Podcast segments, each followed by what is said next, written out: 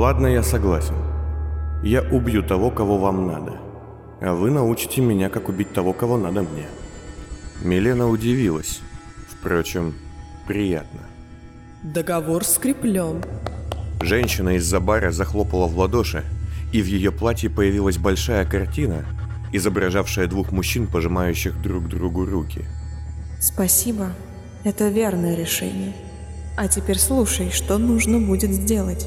Милена схватила меня за плечо и зашептала на ухо множество странных слов, которые, словно мухи, влетали в мою голову.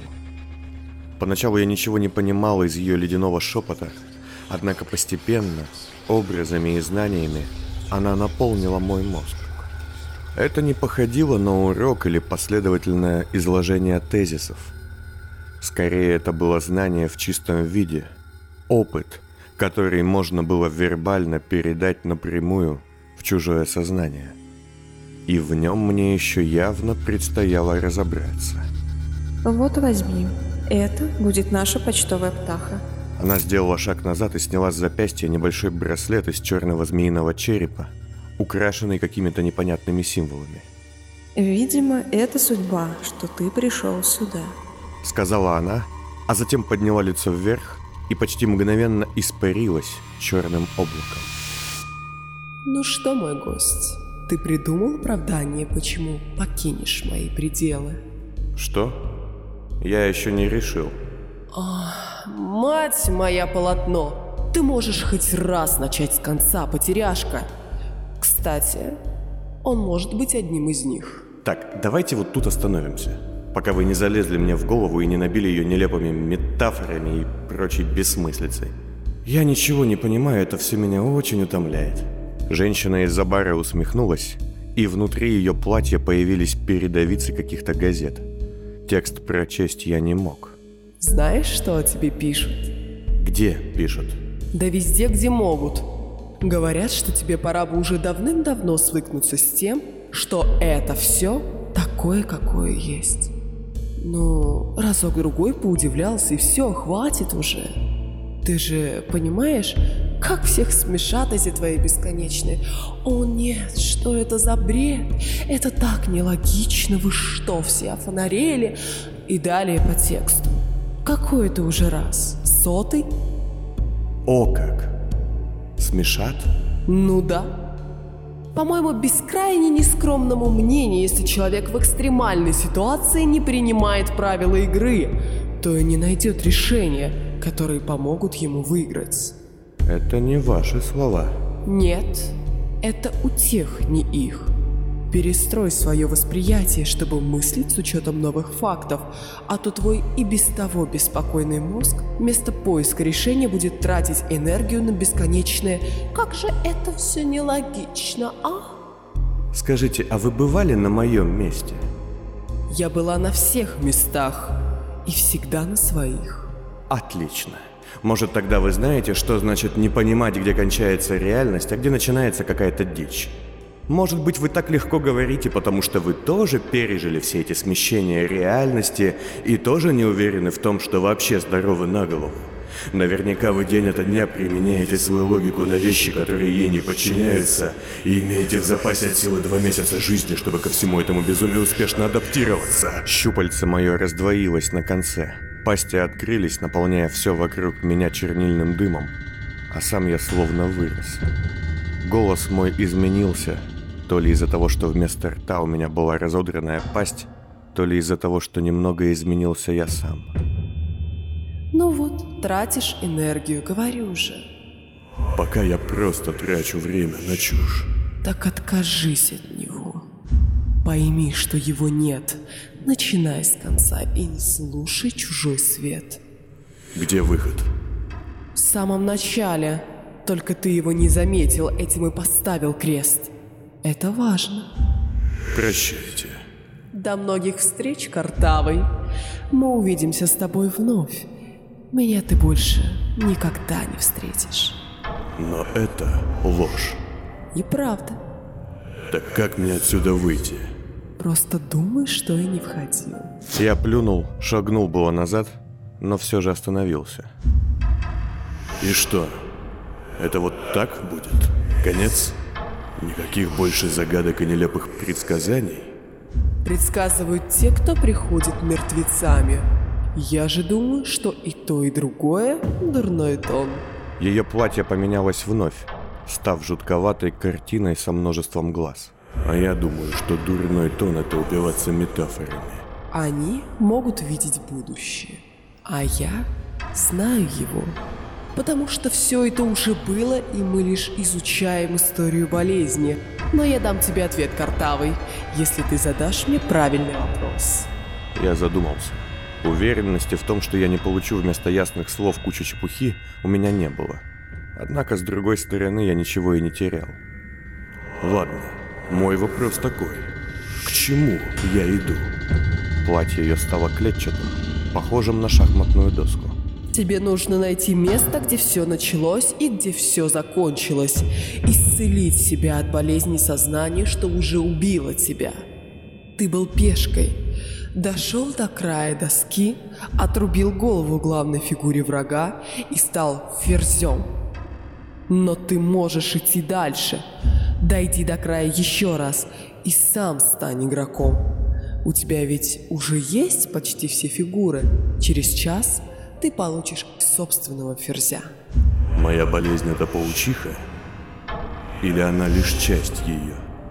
Мы все ее часть, но твоя память изменила тебе однажды и повторит это вновь. Пока сознание не растворится в мороке, а мозг не станет деликатесом. Исцеление – вот лейтмотив твоей истории. До свидания. Не прощай. И помни, ты мне очень нужен.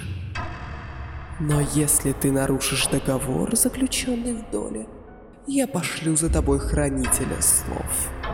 Кто это? Тот, кто не позволяет брать слова назад. Но зачем тебе знать, если ты не намерен нарушать договор? Я развернулся к выходу, и дверь за моей спиной с лязгом закрылась.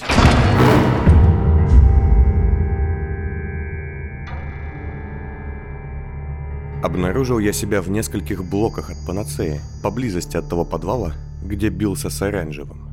Интересно получается. Думал я, пока, прижимаясь к стенам, тихо крался по туману в сторону клиники. Половина якобы меня обманула, сказав, что в доле Бондаря я найду помощь, и открыла выход из панацеи. Но я ведь все-таки там нашел помощь. Так что считается ли это обманом? Вход в клинику выглядел жутковато. Пустой дверной проем, ведущий во тьму. И тишина. Что же я выпустил? Или впустил? Внутри тоже было тихо и уже привычно пыльно. Однако что-то изменилось на уровне ощущений. Место стало еще более пустым, чем было до этого. И с каждой секунды это ощущение усиливалось. Клиника становилась покинутой – ничьей. Я дошел до кабинета главного врача, который тоже оказался пустым.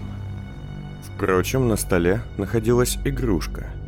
Небольшой насупившийся резиновый филин. Очень яркий и цветной относительно всего остального.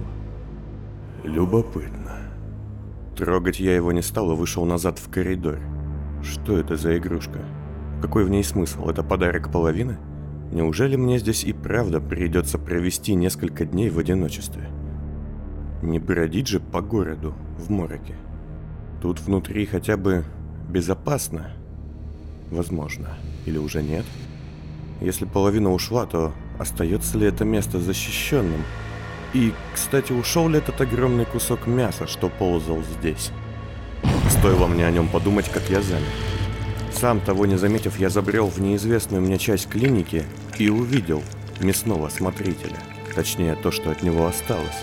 Он выползал из какого-то большого зала, похожего на общую палату, и волочил по полу свое почти наизнанку вывернутое тело. И без того уродливая и жуткая его туша выглядела еще хуже, будучи буквально разодранной надвое и имевшей на себе множество ранений.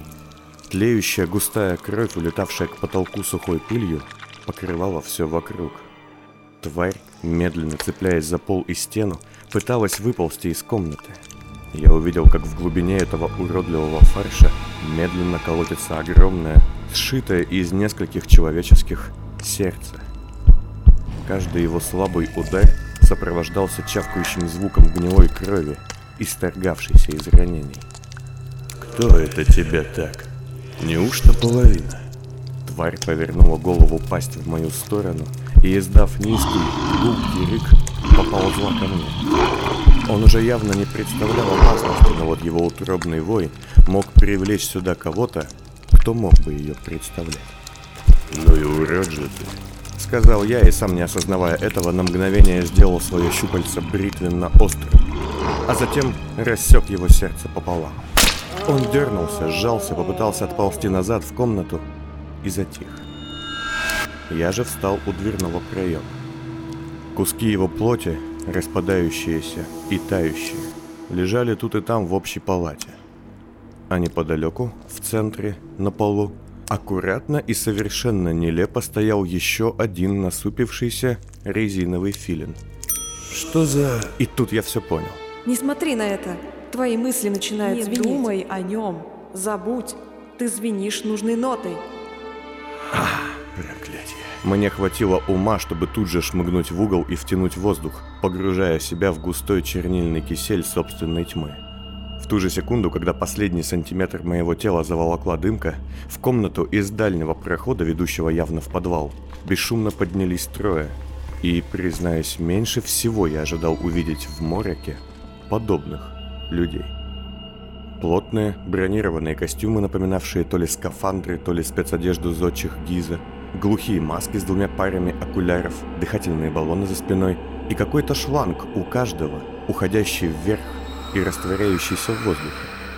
На поясе у них клинки, в руках армейские карабины, возможно, даже автоматические.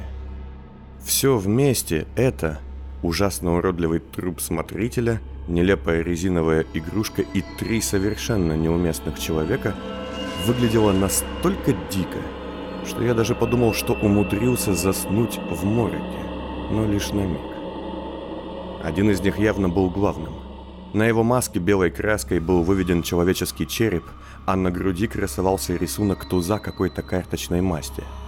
Жестами что-то показав остальным, как заправский армейский штурмовик, он остановился возле тела смотрителя, озираясь.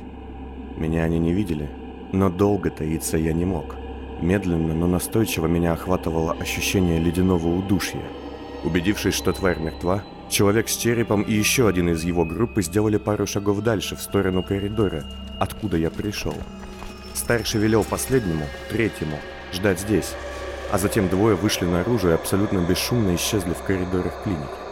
Оставшийся же последний отошел от тела и стал ходить по комнате и глядеть по углам, не опуская своего карабина. Мне же с каждой секундой не хватало воздуха все сильнее и сильнее. Нужно было выходить из своего темного кокона, и момент, когда странный человек проходил мимо меня, показался самым удачным. «Ты кто такой?» Щупальцем я схватил его за шею, второй рукой перехватывая ствол. Оказавшись застигнутым врасплох, он дернулся несколько раз, пытаясь вырваться, но я лишь сильнее сдавил его глотку. «А ну тихо, я задал вопрос. Мне нужен ответ. Я вам не враг. Это мне решать. Кто ты такой? Очередная тварь Морока? Нет, не похож. Я никогда не видел у них винтовок. Я... я не знаю, как вам объяснить. А ты постарайся. Импровизируй. Ну? Или мне тебе голову оторвать? Я не буду ждать, когда твои дружки придут. Я... мы пришли сюда за женщиной. Какой еще женщиной? Я не знаю, я тут впервые. Я совсем недавно в команде. Прях тебе в пах, какой еще команде? Ну? Я затянул петлю своего щупальца сильнее, но затем ослабил, чтобы он мог говорить. В команде Сабая. Мы пришли сюда, потому что тут есть женщина. И нам надо решать с ней какие-то дела. Ты полезнее, как сифилис. Можешь сказать хоть что-то стоящее твоей жизни? Да-да, там женщина в подвале. Мы пришли за ней. Она хочет выйти, в прямом смысле выйти, жить или типа того. А вы что хотите? Что вам от нее нужно? Я не знаю. Она сейчас объясняет нашему специалисту внизу. Я ничего толком не знаю. Я новичок, поймите, я здесь второй раз. И последний. Сказал я, сломав ему шею движением щупальца. Тело упало на пол, мгновенно чернее и испаряясь. А затем изнутри него послушался омерзительный писк и звон, наполнивший комнату. В следующий миг труп исчез, словно его и не было. Но я понимал, что его напарники уже бегут сюда. Как можно быстрее и тише я направился от них, туда, откуда они пришли, и оказался у спуска в подвал. Дверь вниз была выломана, а за ней обнаружилось еще несколько с разными надписями. Из-под одной шел тусклый свет. «Кабинет психокоррекции», — гласила пыльная надпись на двери. А ведь главный врач говорил, что ничего подобного в панацее нет. И зачем мне все врут? Я шагнул ближе и услышал тихие голоса из-за массивной двери. Нет, не думаю. Я мало могу представить вещей, которые остановят господина Сабая. Верно? Из вас одного остановил уже кто-то, но... Не мне вам объяснять, что морок – опасное место. Тварь ни одна войти бы не посмела сюда, смотритель был здесь пока. А, то есть вы наврали. У вас нет сил, вы брали их у него. Правило такое, не обманул и то, сказал не если. Место ничье это сейчас, и зачем-то убили его в ино. Опасно очень оно теперь, значит это. Не напрягайтесь, госпожа. Может, пока я настраиваю все, вы уже начнете рассказывать? Воздухом дышать не смогу я пока, Центрик. Не услышишь ртов моих из обоих правды слова «не». Брата вашего веры у меня нет. На прицеле дверь держи и... В тот же миг позади меня на лестнице раздался шум шагов. Я вновь втянул воздух и исчез, что отозвалось болью в голове и груди. Прижавшись к стене, я увидел, как мимо меня быстро прошли двое людей в странных комбинезонах с уходящими вверх шлангами. Рванув на себя дверь, человек с черепом на маске вошел в помещение комнаты психокоррекции, а его напарник последовал за ним, озираясь. Минус один. Кто его? Почем мне знать, резьба? Кто-то. Этого достаточно. Госпожа Половина, боюсь, нам нужны ответы и нужны сейчас. Я выдохнул. Держаться было невозможно. Но на мое благо свет в комнате был очень тусклым, и я, отступив в коридор, смог частично разглядеть то, что происходило внутри. Лет много уже, уговор иной у нас. Сабай, в лужу сесть опять, чтобы долго так я ждала, думаете? Нет, У нас нет времени, половина. Вы ждали почти 20 лет. Мы так не умеем. Зрелище было необычным. На большой кровати, в окружении истлевших и покрытых пылью капельниц и каких-то подернутых плесенью приборов, лежала половина. Ее зеркальная часть была пристегнута жестким ремнем и накрыта покрывалом. Никакие осколки зеркала вокруг женщины больше не вились. А над ней, на цепях, идущих в никуда, висело большое зеркало, в котором я едва смог разглядеть силуэт какой-то молодой девушки с длинными золотистыми волосами. В углу комнаты, рядом с третьим человеком в защитном комбинезоне, держащим в руках стеклорез, у стены стояло множество разных зеркал, каждая из которых имела на себе нечитаемые надписи. Скажите нам, где и как. нет. Помогу я вам, а затем отражение закончите вы сначала. Человек по прозвищу Сабай, тот самый, с черепом на маске и карточным тузом на груди, поднял руку и поглядел на три пары часов, закрепленных на его запястье. Мы не можем быть здесь так долго. Помогите нам, а затем закончите процедуру сами. Были мне бы вы нужны сделать это сама, я бы могла. Половина вздернула руку, единственную неприкованную, и показала браслет в виде змеи и птиц. Идиот, это видишь? Бессильная. Здесь останусь я, если с масок хозяина договора нашего отпрок никакой. Цепей больше нет, мы вернемся и поможем вам. Как головы пусты ваши слова. Не будет уже у меня шанса такого. Пустышку отличную же приведет к тому, да змея придет еще сюда когда? Может он еще вернется, если... Если уже не сделал этого. Сабай обернулся в коридор, но стоило речи зайти обо мне, как я вновь скрылся во мгле. Это оказалось невероятно сложно. Силы будто покинули меня. Он? Думаю, я в Бондаре уже сдох, идиот этот да.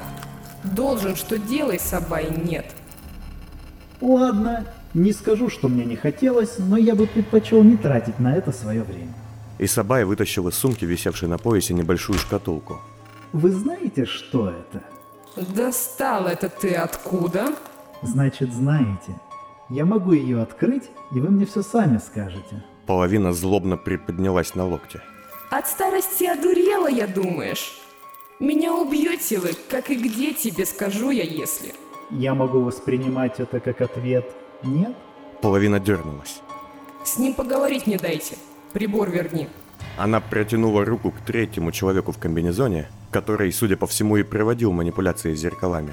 Тот вытащил из-за пояса какой-то небольшой прибор, напоминавший волновик, и растерянно двинулся в ее сторону, словно не понимая, стоит ли отдавать его женщине.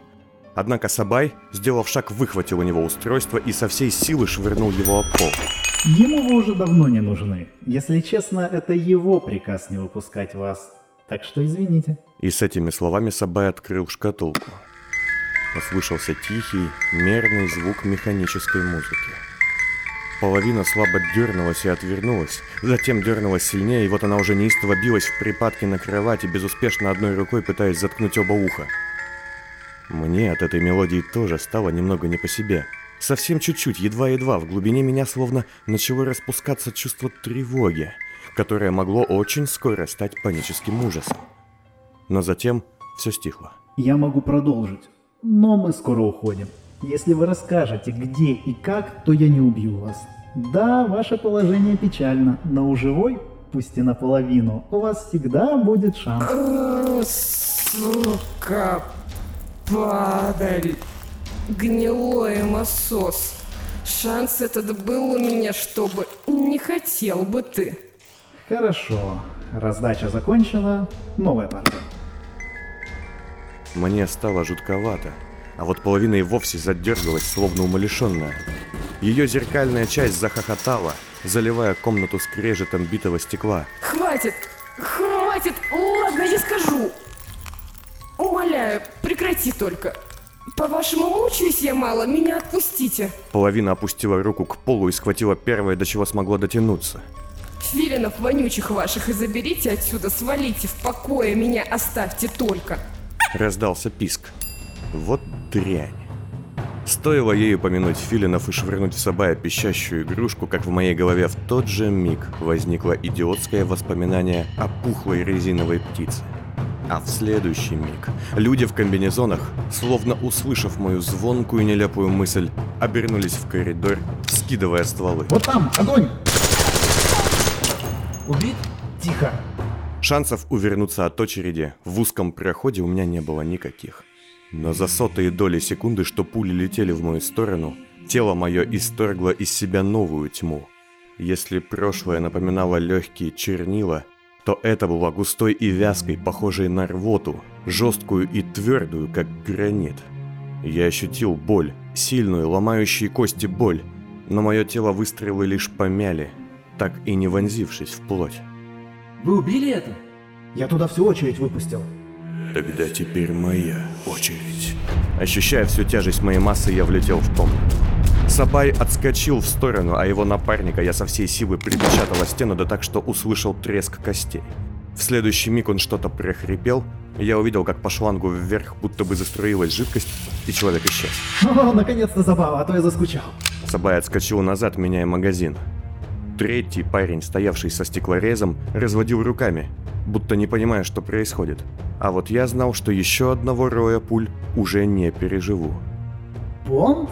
Какого? Сабай замер, не успев дозарядить оружие. Выключай! Закричал он, поднимая лицо к потолку, и в следующий миг по его шлангу, уходящему вверх, тоже понеслась жидкость.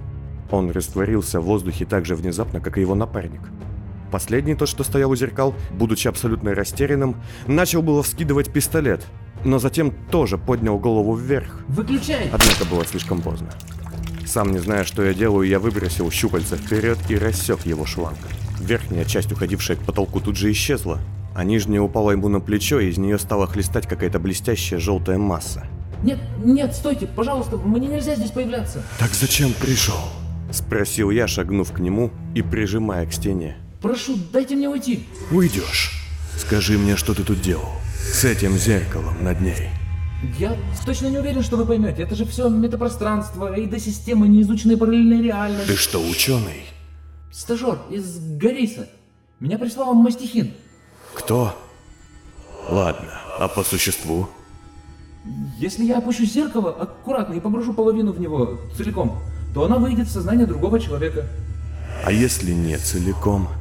Но в теории, возможно, вероятно, я могу погрузить в зеркало одну из ее половин. Он поглядел за кровать. Там, накрытая тряпкой, стояло еще одно зеркало. Слушайте, мне плохо, я утону, я не виноват, я обычный гипнотехник, я не с ними. С кем не с ними? Но он уже не ответил. Изнутри его маски раздалось бульканье, и я увидел, как за стеклами противогаза поднялась желтая вязкая масса. Я положил ему руку на макушку и сорвал маску с его головы. Лицо его было искажено ужасом. Да, понимаю, неуютно. Сам в шоке. Но он не ответил, глядя мне за спину. Я обернулся и тут же отвел взгляд. За мной были десятки зеркал. Однако ни одного своего отражения я не успел там заметить. Все стекла отражали только изуродованного ужасом паренька. А в следующую секунду раздался оглушительный визг, зеркала разлетелись в пыль, а я на мгновение словно отключился. Думаю, я квиты мы теперь, ну, змея, верно? Когда я разогнулся, мое тело было вновь обычным. Ну, если не считать постей, разодранного рта и щупальца. Зеркала лежали пылью. Лишь двое из них, то, что висело над половиной и то, что стояло у нее у изголовья, остались нетронутыми. Парнишка лежал на полу, но это уже был не он.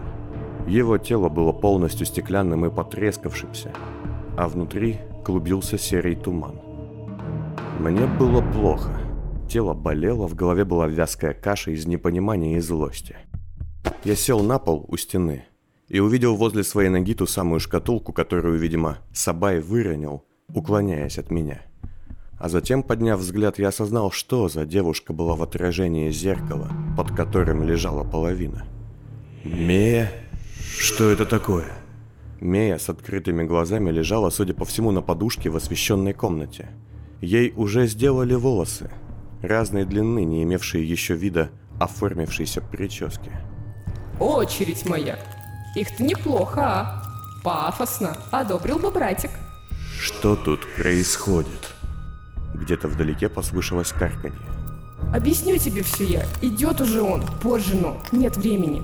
Да есть время, и его куча уходит на весь ваш сказочный идиотизм. Ну-ка, поперечное сечение, колись, что это за дерьмо сейчас тут было?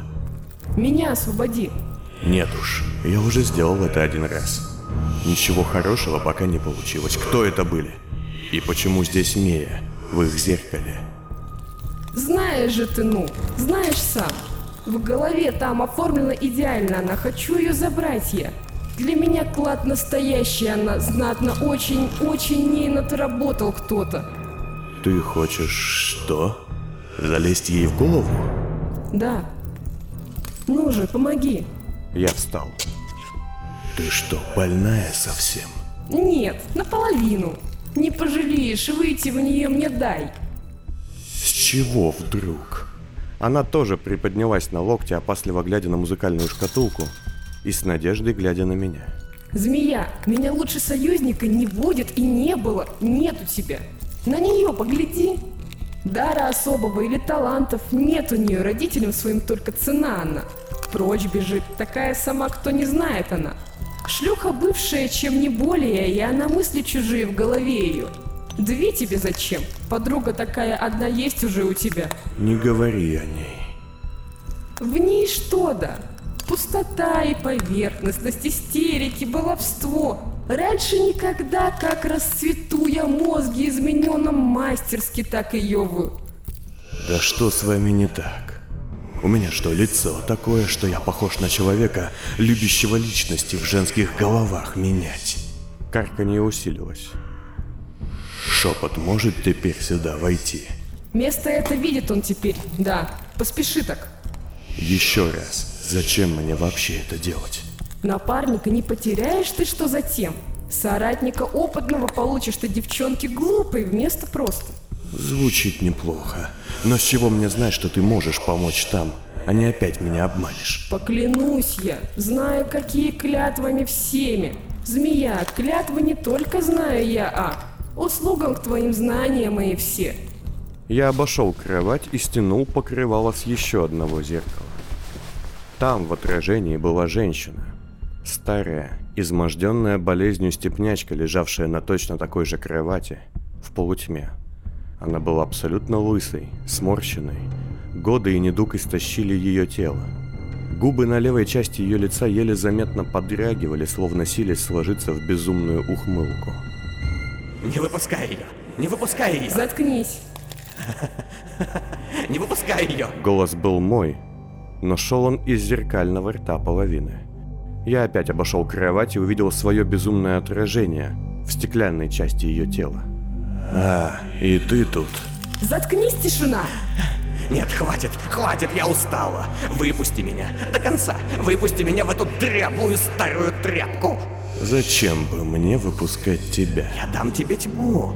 Я дам тебе всю ее тьму, что она так тщательно берегла. У нее это много, много, как и света. Но он тебе не нужен. Он тебе не нужен. Возьми ее тьму. А, позволь спросить, что ты будешь там делать снаружи? Я пытался сохранить самообладание, но будь я проклят, если бы кто-то смог это сделать по-настоящему, окажись он на моем месте. Я? Я буду убивать. Недолго. Ее тельце не сможет долго. Одного, быть может, двух. Будет весело, правда. Фиц, Фиц, Фиц будет очень весело. А, понятно. Хороший план. Скройся. Я накинул тряпку обратно, скрывая зеркальную часть тела половины. Шум крыльев уже носился по больнице. Змея, что так ну, согласен? Я задумался. В ее словах была правда.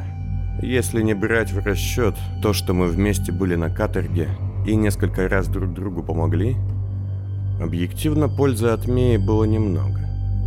Да, вполне возможно, несколько недель назад такая мысль сама по себе показалась бы мне чудовищной, но кто сейчас есть я сам? Передо мной лежала явно полезная, но в то же время лживая, опасная женщина, которая могла бы принести проблем не меньше, чем выгоды.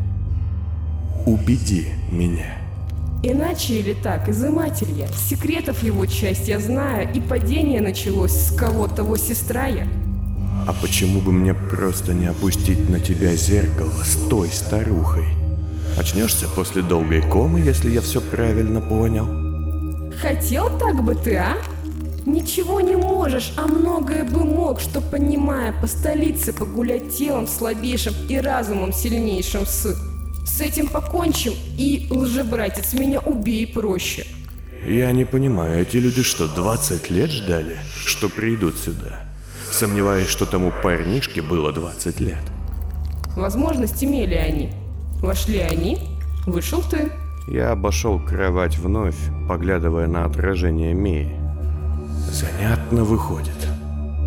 Я могу тебя, предположим, лишь на миг, могу тебя выпустить в свою подругу. И, как идиот, коем меня принято считать в широких кругах, буду ждать, когда же ты меня обманешь. А, прости, не обманешь, а просто не скажешь или не сделаешь чего-то. Или я могу поставить сюда, на эти цепи, иное зеркало. С тобой настоящий. И пробудить спящую старушку на радость медицинским журналам. Слушай, а это будет неплохо. Сенсация. Пожилая дама вышла из комы спустя 20 лет. Ты станешь легендой. А могу и вовсе выпустить твое отражение, чтобы оно порезвилось. Мне-то какое дело. Такой не ты. Ты не знаешь, какой я. Никто не знает. И что самое важное, я теперь уже и сам не уверен до конца. Но есть еще один вариант. Я могу узнать у тебя то, чем ты так хвалилась. Получить ответы. Я подбросил на ладони музыкальную шкатулку. Половина побледнела, насколько это было вообще возможно. Убить или... Лучше убить. Да, убить я тоже могу. Это вообще моя всегдашняя возможность. Я все могу.